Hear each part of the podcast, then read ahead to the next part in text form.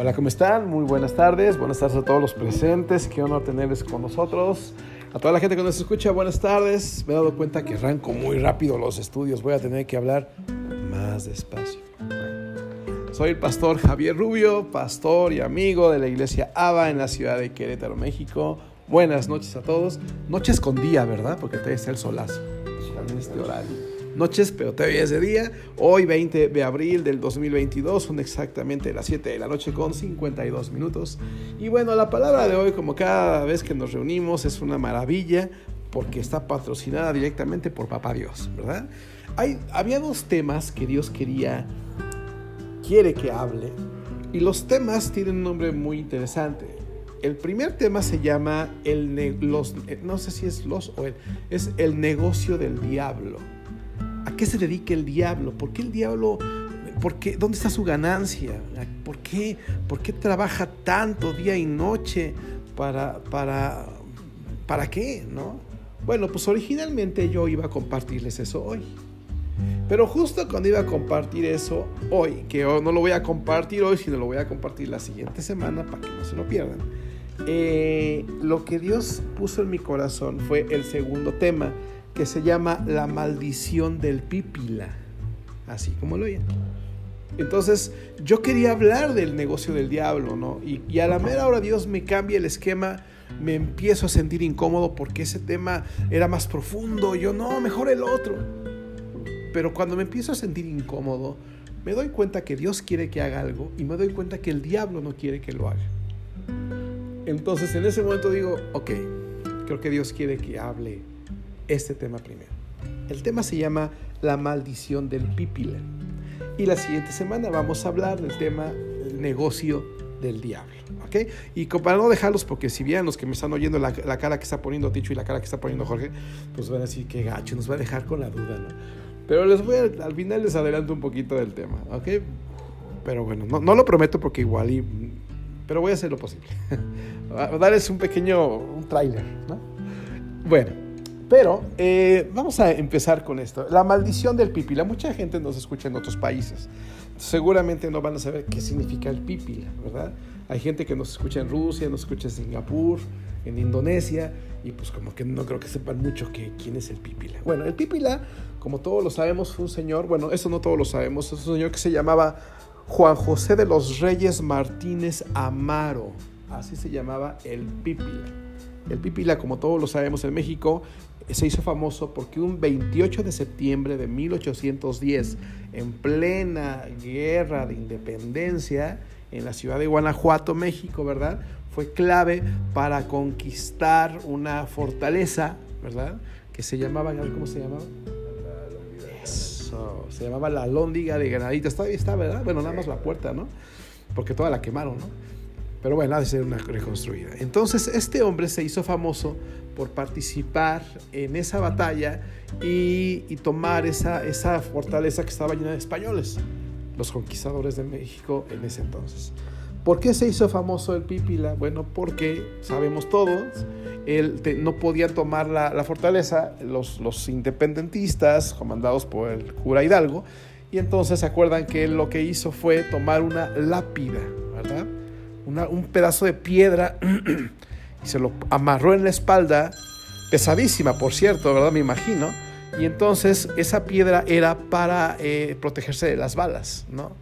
Y entonces se acuerdan que se protege de las balas con esa piedra, carga esa piedra y con una, ¿cómo se llama? Antorcha, ¿verdad? O bueno, por lo menos eso nos dice la historia. Eh, se acerca, ¿verdad? A la puerta de la lóndiga de Granaditas. Todos me imagino que le están disparando, aventándoles hasta la, hasta la basinica, ¿verdad? Y entonces este hombre incendia la puerta, ¿verdad? Y, regresa a salvo detrás, detrás de esa piedra, ¿no? Gran piedra en su espalda. Y bueno, pues la historia pues lo sabemos, ¿verdad? Que, que, los independentistas logran conquistar la, la lóndiga de Granaditas, que por cierto es una bodega de, de, de, semillas, de trigo, de cosas así, ¿no? Eh, pero bueno, aquí, ¿de dónde, ¿de dónde sale este señor y como para qué estoy hablando de él? ¿no? Bueno, después de la gran victoria, parece que el Pipila jamás se quitó la lápida. donde quiera que lo vemos en los dibujos de historia, en los libros, en, todos los materiales, cuando pones el pípila, el pípila nunca va a salir parado. Siempre va a ser una persona con una lápida, una gran lápida pesada en la espalda. Y muchas veces todos nos identificamos como el pípila, ¿verdad? Porque podemos tener grandes victorias, podemos lograr grandes cosas, pero parece que siempre andamos cargando cosas muy pesadas, invisibles para todos, menos para Dios y para quien la carga, ¿verdad?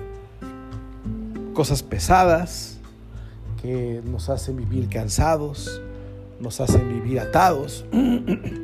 Sin embargo, estamos haciendo nuestra vida día a día así, aunque muchas veces no le podemos llamar vida, ¿verdad? A un, a un estilo, valga la redundancia, a un estilo de vida donde andamos cargando todos nuestros asuntos a donde quiera que vamos y, donde quiera, y con, quiera, con quien quiera que estemos.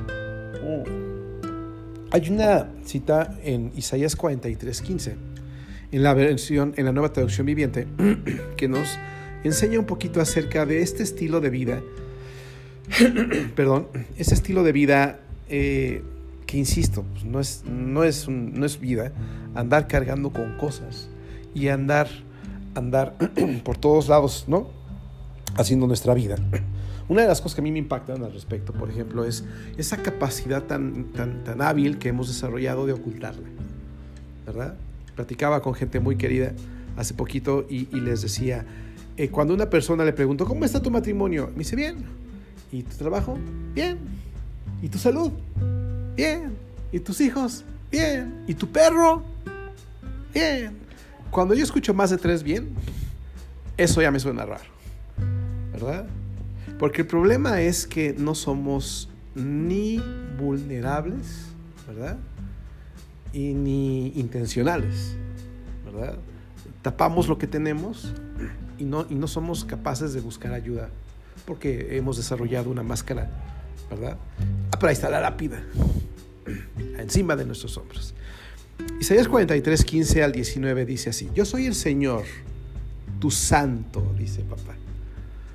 Eh, digo, con todo respeto a, la tradición mexicana, ¿verdad? Dice, no, pues mi santito es aquel, mi santo es el otro, ¿no? Yo, mi santo preferido es aquel.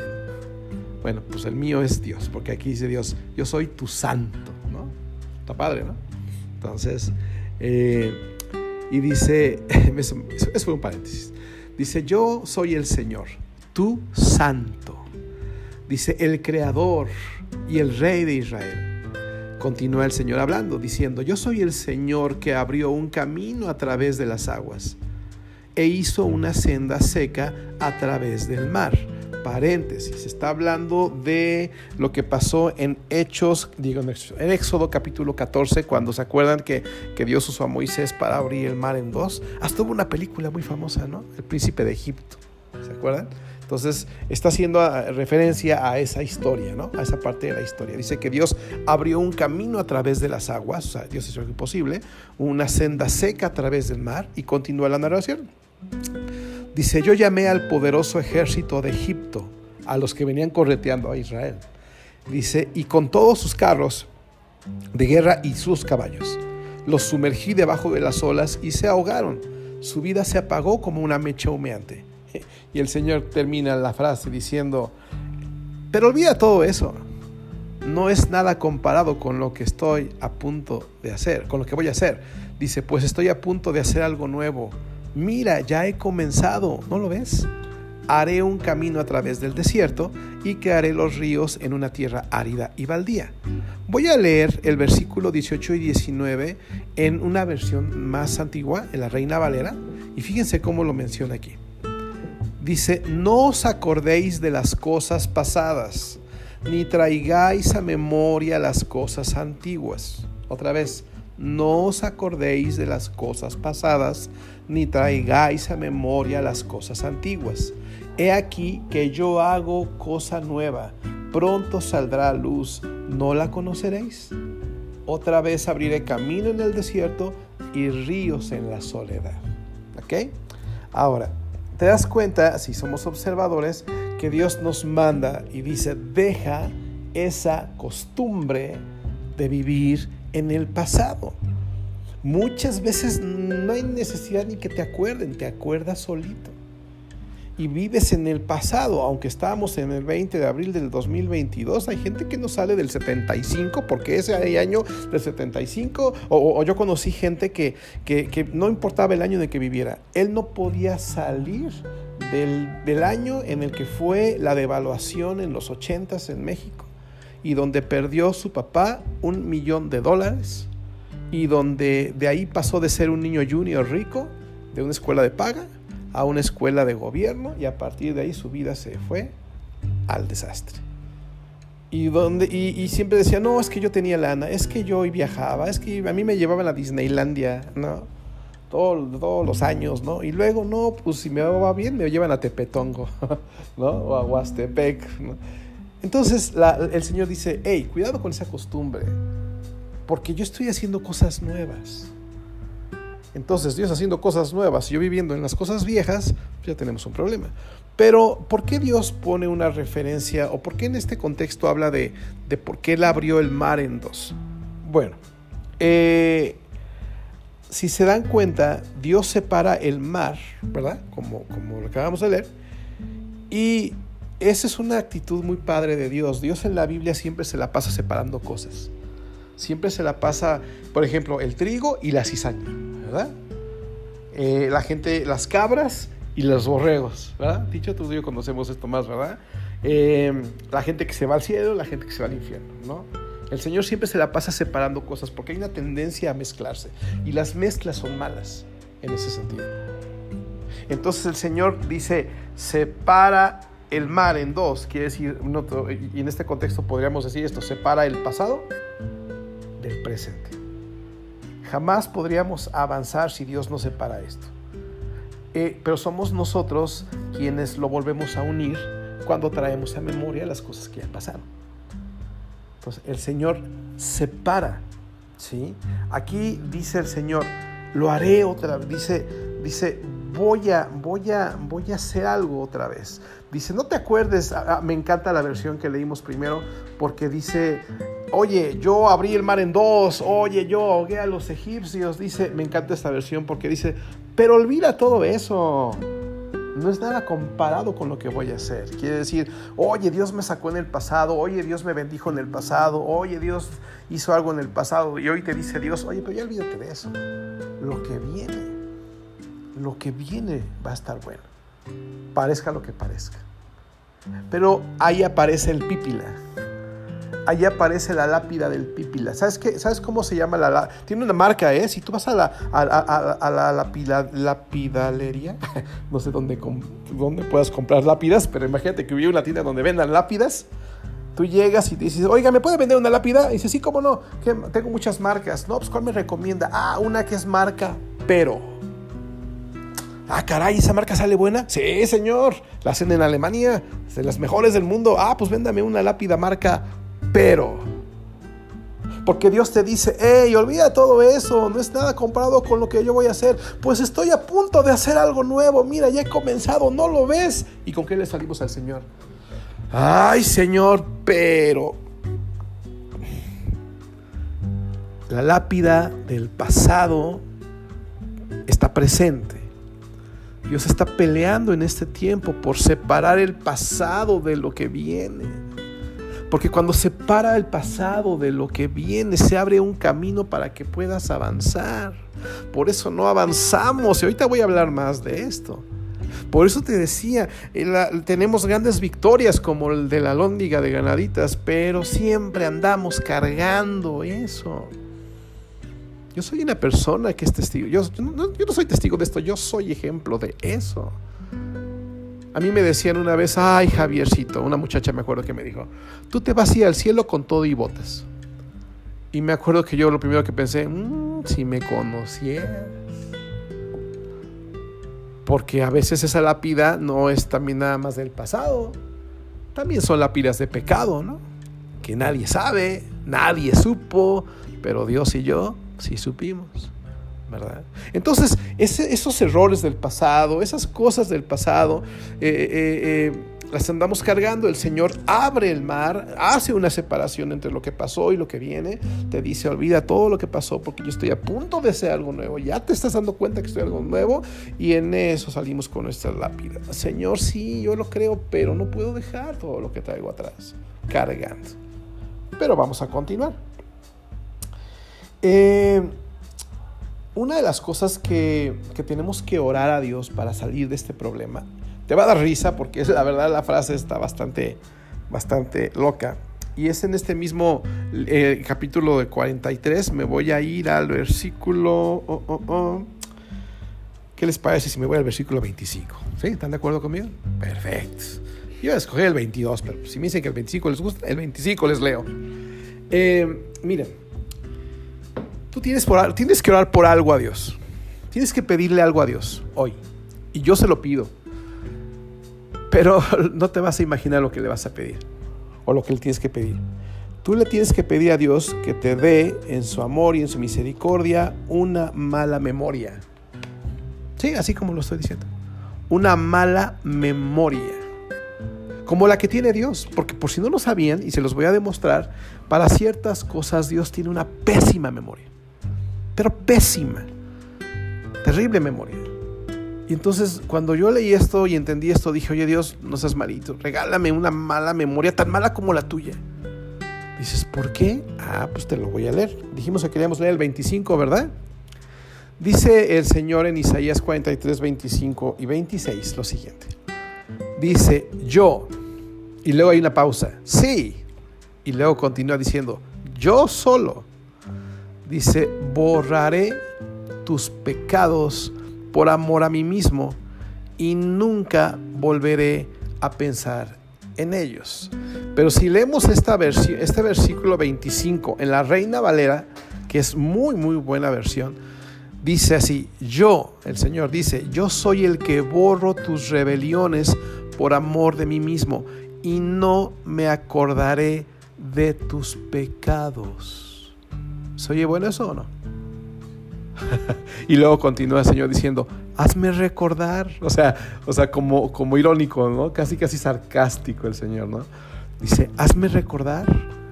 Entremos en juicio juntamente. Habla tú para justificarte. Este versículo 26 se los voy a leer en esa versión. Dice, revisemos juntos, las, juntos la situación y presenta tu defensa para demostrar tu inocencia. Entonces, si me regreso a la versión Reina Valera, dice, hazme recordar. Y yo cuando lo leí, yo dije, no, ¿para qué? Si Él ya no se acuerda de mis pecados, porque la, hemos platicado en otras ocasiones, que, ¿qué es lo que nos lava de los pecados? ¿Qué, qué, nos lava de los pecados? ¿Qué? El, el mm, casi. ¿Se acuerda cuál es el shampoo? La sangre de Cristo. Dice que la sangre de Jesús, dice el apóstol Juan, la sangre de su Hijo Jesucristo nos limpia de todo pecado. Entonces el Señor ya nos, si le pedimos perdón y le pedimos que nos lave con su sangre preciosa, dice la palabra que Él se le olvida. Hay otra parte en la Biblia que dice que Dios echó los pecados, nuestros pecados, a lo profundo del mar. Y entonces si tú te metes al internet e investigas la presión que se ejerce sobre un cuerpo enterrado en el fondo del mar, dicen que puede destrozar a un submarino, ¿no? O sea, Dios lleva mis pecados a un lugar donde es imposible acceder a ellos.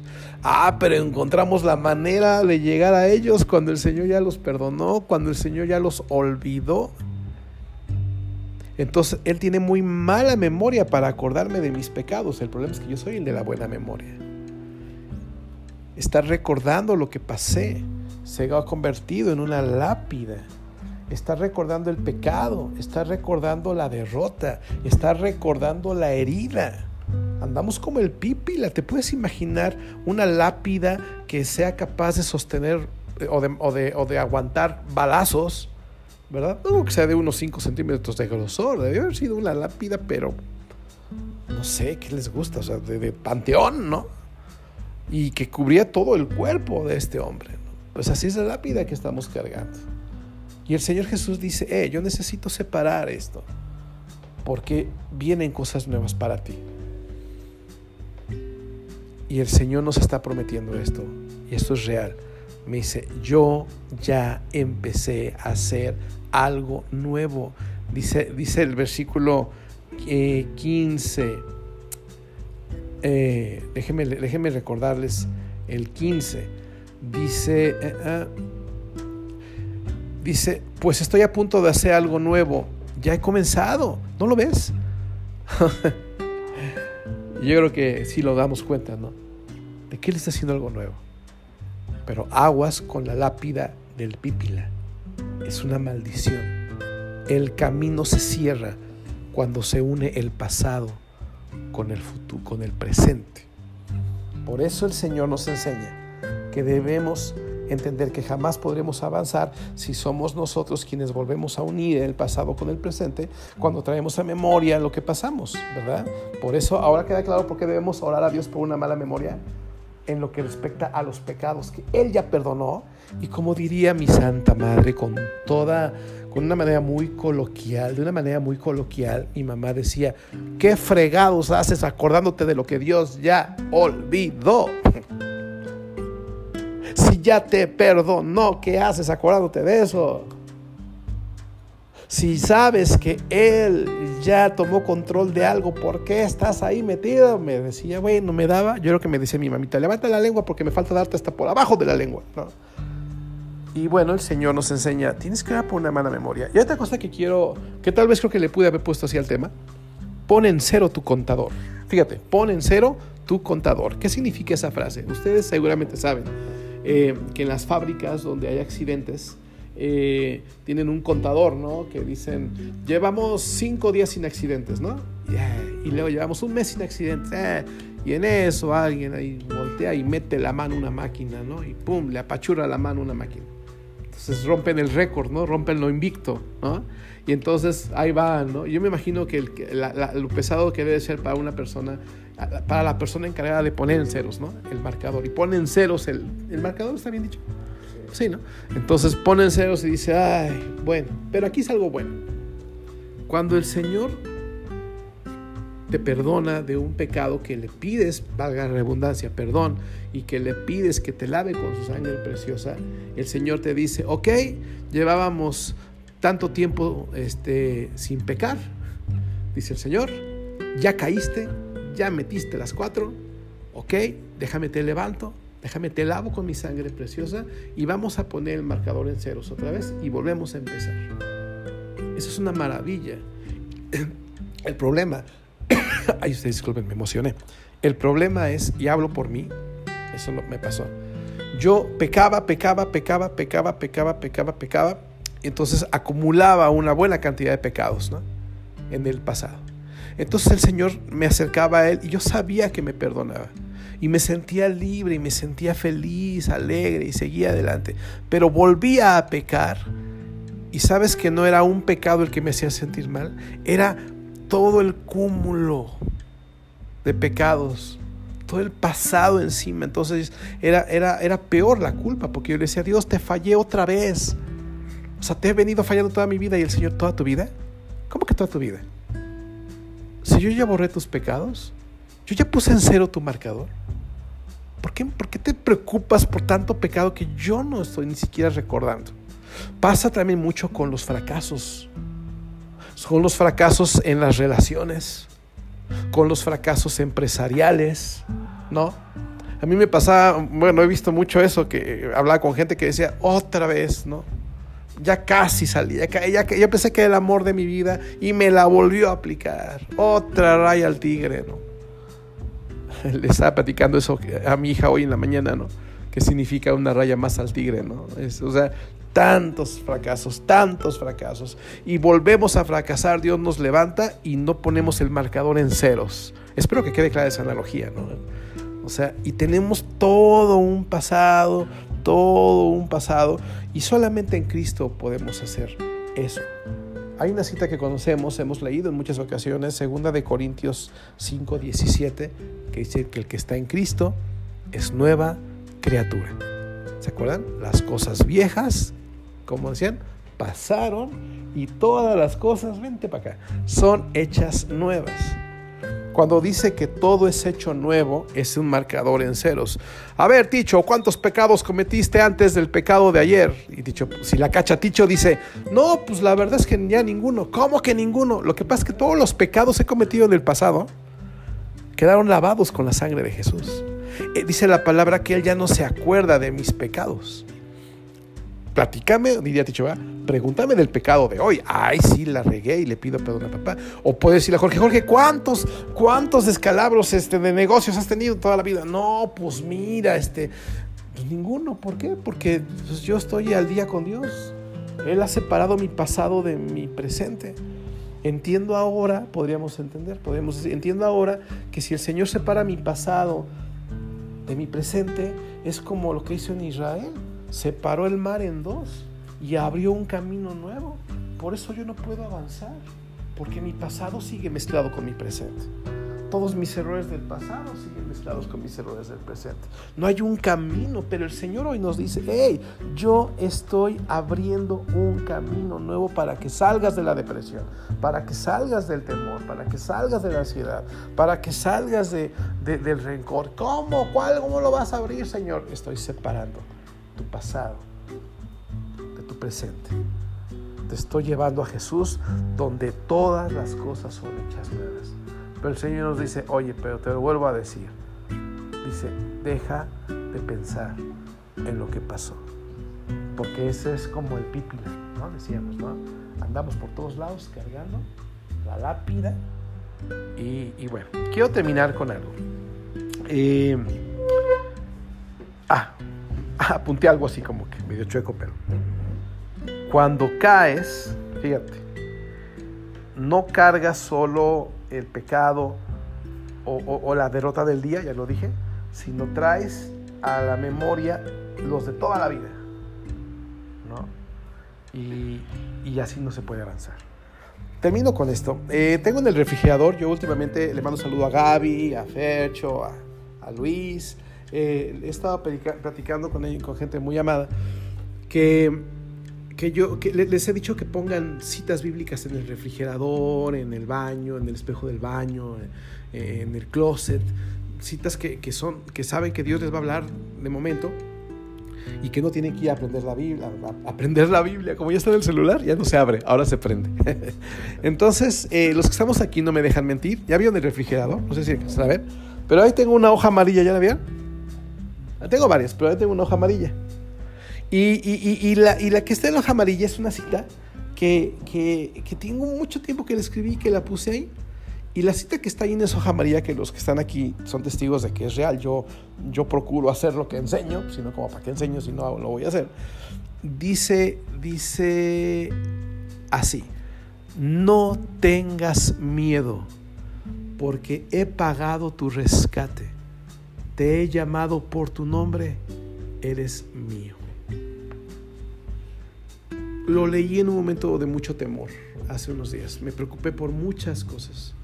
Y cuando volteo al refrigerador, escucho, veo esa frase, no tengas miedo. Fue impresionante.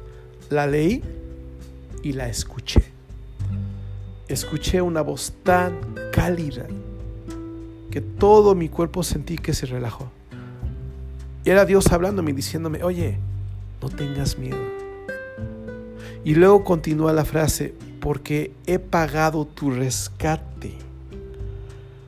Efesios capítulo 2, versículo 1 dice que nosotros éramos, lo voy a leer, dice, vivíamos en pecado igual que el resto de la gente, obedeciendo al diablo quien es el que actúa en el corazón de los que se niegan a obedecer a Dios. O sea, obedecíamos al diablo. Por eso dice el Señor, yo te rescaté. Rescaté significa yo te compré.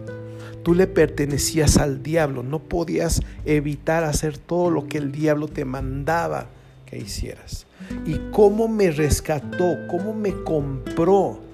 La Biblia dice en Primera de Pedro 1:18, pues ustedes saben que Dios pagó un rescate para salvarlos de la vida vacía que heredaron de sus antepasados. No fue pagado con oro ni plata, los cuales pierden su valor, sino que fue con la preciosa sangre de Cristo, el Cordero de Dios que no tiene pecado ni mancha. Entonces dice el Señor, oye, oye, no tengas miedo, porque yo te compré, yo te rescaté. Y después continuaba diciendo el Señor en esta cita, te he llamado por tu nombre. Tu nombre es el nombre que te dio Dios, no el nombre que te dio tu familia o el nombre que uno mismo se da. Ay, soy un menso. Ah, qué bruto. Ah, qué tarado. Mi mamá, mi mamá, mi esposa me, me decía mucho. Le digo, ay, qué sope. No, no te sopes. Me decía, bueno, soy un sope con carnitas y pues, bueno, esos están más ricos, pero, pero uno se cambia el nombre, la gente nos cambia el nombre, el diablo nos cambia el nombre y el Señor dice, no, no, no, no, no, yo te puse nombre. Dice, y eres mío porque te compró con su sangre. Entonces, cuando yo cuando leí eso, yo escuché a Dios que me decía, te compré con la vida de mí, con la sangre de mi hijo. Luego escuché una segunda voz que me dijo, te compré con mi sangre. Y en eso escuché una tercera voz que me decía, cabezón, cree lo que estás oyendo. Esa era la voz del Espíritu Santo convenciéndonos de que lo que escuchamos en la palabra es verdad. Hay una maldición del pípila Estamos eh, cargando mil pecados, mil derrotas, mil errores, cuando el Señor ya las borró con su sangre, cuando el Señor dice que tiene una pésima memoria, ¿verdad? Cuando Él espera que tengamos una memoria igual de mala en lo que se refiere a pecados perdonados. Quédense con esto, el camino se da para avanzar cuando el Señor hace una separación entre lo que pasó y lo que viene. Porque ¿a dónde iba el pueblo de Israel? Venían de 400 años en, el la esclavitud. No tenían domingos ni días festivos para festejar. No había aguinaldo, reparto de utilidades, no había nada. Eran 400 años de esclavos, nacían y morían siendo esclavos. ¿Será muy diferente nuestra vida sin Jesús? viviendo esclavos del pecado, esclavos del diablo, esclavos del temor, esclavos de la depresión, esclavos de la ansiedad, esclavos de, la gente. Y el Señor Jesús nos viene a dar vida y dice, oye, yo hice cosas grandes. Y siempre olvídate de eso. Vienen cosas mejores. Y entonces Israel sale de, un, de una vida de esclavitud y delante de ellos que estaba una tierra prometida. La tierra prometida se caracterizaba porque era una tierra funcional, o sea, iban a poder, no era, no, era, no era el huerto del Edén, no iban a entrar al huerto del Edén, es más, no iban a entrar ni siquiera al cielo, ¿no? No iban a salir de esclavos, iban a caminar así en las nubecitas, ay, qué bonito, no, era una tierra donde, donde se iba a reactivar la economía. Era una tierra donde iban a empezar a trabajar, iban a tener una identidad como nación, iban a empezar a generar, iban a empezar a hacer, iban a tener una identidad, un ejército, una estructura y no iban a ser pisoteados por los demás. Y Dios quiere llevarnos a, ese lugar, porque, pero Él ya lo está haciendo. Entonces es como decir, repite conmigo, yo soy la clave o el clavo.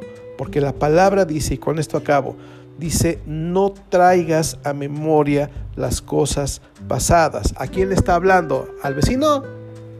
Me está hablando a mí. El Señor me está diciendo, oye, esto depende de ti. De mí depende separar las cosas. De mí depende olvidar tu pecado. No te voy a juzgar. De ti depende que lo creas. Y de ti depende que tú entiendas que el camino que yo abro delante de ti se va a dar siempre y cuando reconozcas la separación y por favor no lo vuelvas a unir. ¿Se acuerdan cómo dijimos que era la marca de la lápida que usaba el pípila? El pero. Hay, otra, hay otra, marca de, de, lápida, es que decía, ¿verdad? Es que, o sea, retomando o recapitulando, ¿verdad? Que Dios dice, yo voy a hacer cosas nuevas y que le contestamos al Señor. Sí, pero, ¿no? Hay, otra marca, hay otra marca de lápida que conocemos mi esposa y yo. Porque vas a la... Es que mi esposa no sabe esto, pero llegas a la tienda de lápidas, ¿verdad? A, la lapidalería. Y entonces llegas a la lapidalería y le dices al oro bueno, al que vende lápidas, y entonces el lapidel ese te, te ofrece, te recomienda la, marca alemana Pero, ¿no? Ah, pero dice, oiga, si no, tengo otra marca muy buena. Dice, ¿cuál? Ah, una que se llama Pues sí, ¿verdad? Dice, oye, Jesús te ama, Jesús tiene todo para ti, se está adelante, lo mejor, el Señor está haciendo un milagro, ¿cómo ves? Y contesta la gente, ¿cómo acabo de decir? Ah, pues sí, ¿verdad? Pues sí, ¿verdad? Esto es textual, textual. Ah, esa es otra, mm, dijo la muda, ¿no? O sea, textual. Mm, sí, ¿verdad? O sea, no estoy entendiendo ni creyendo nada. El camino sigue cerrado delante de mí, porque el pasado no se ha ido.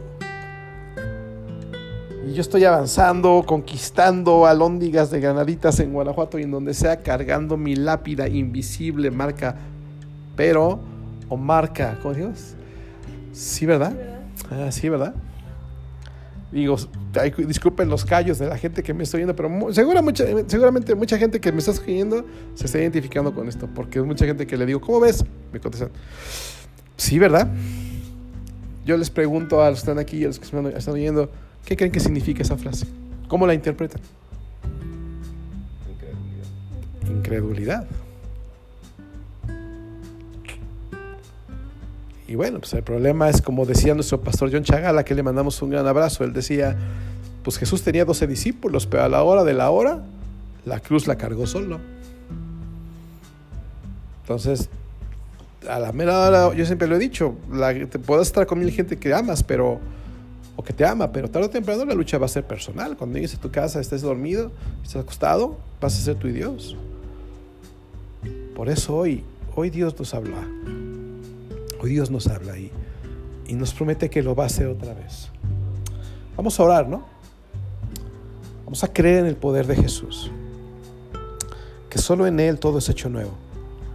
Hoy Dios está poniendo en cero tu contador.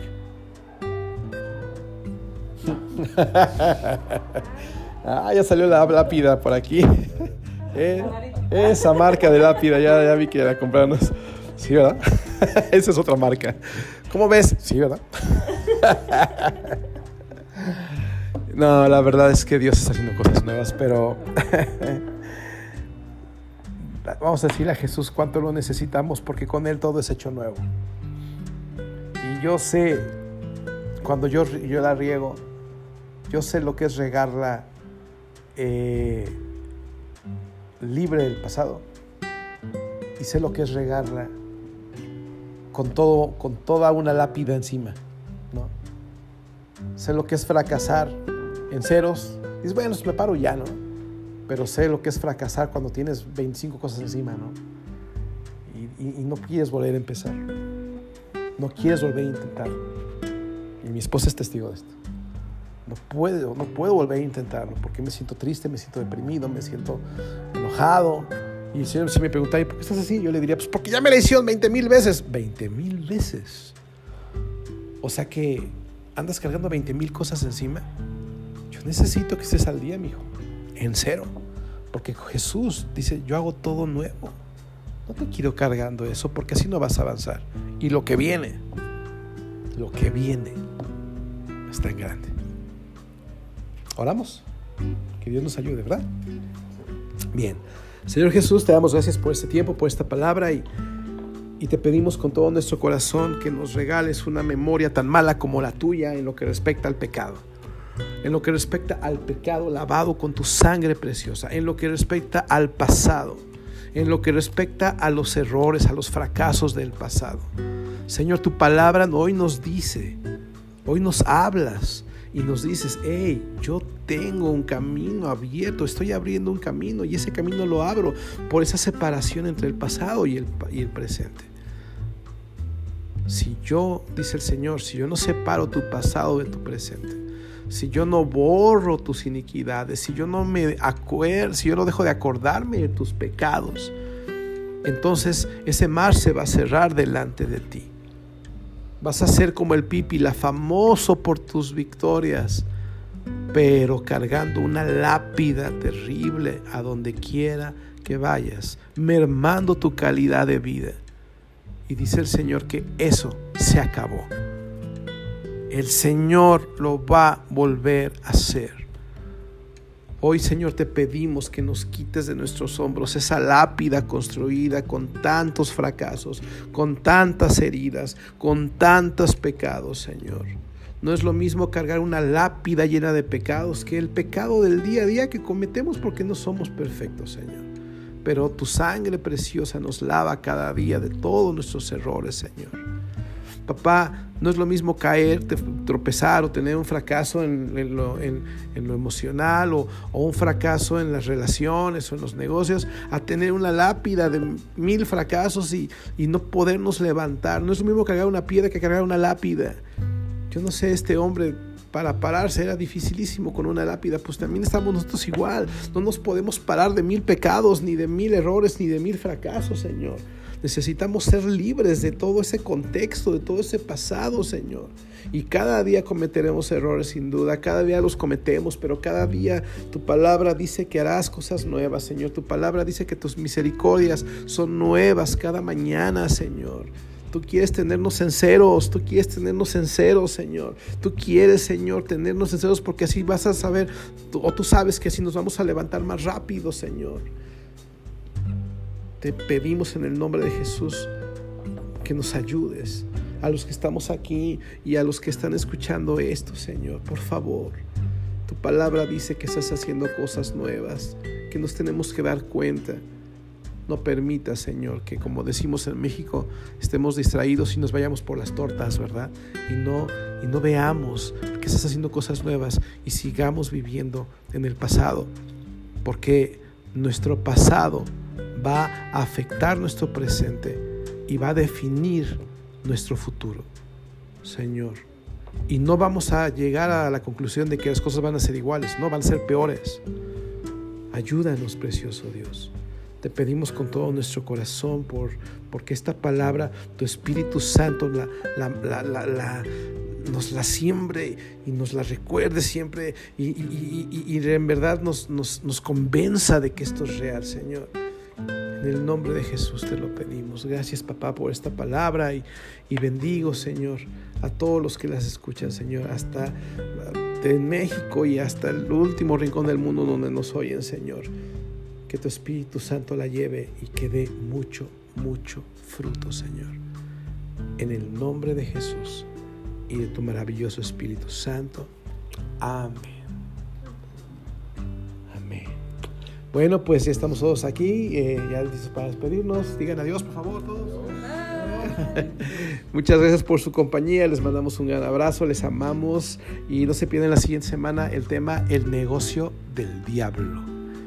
A estar muy bueno. Y bueno, no se lo pierdan, soy el pastor Javier Rubio, pastor y amigo de la iglesia ABA, aquí en la ciudad de Querétaro, México. Muy buenas noches.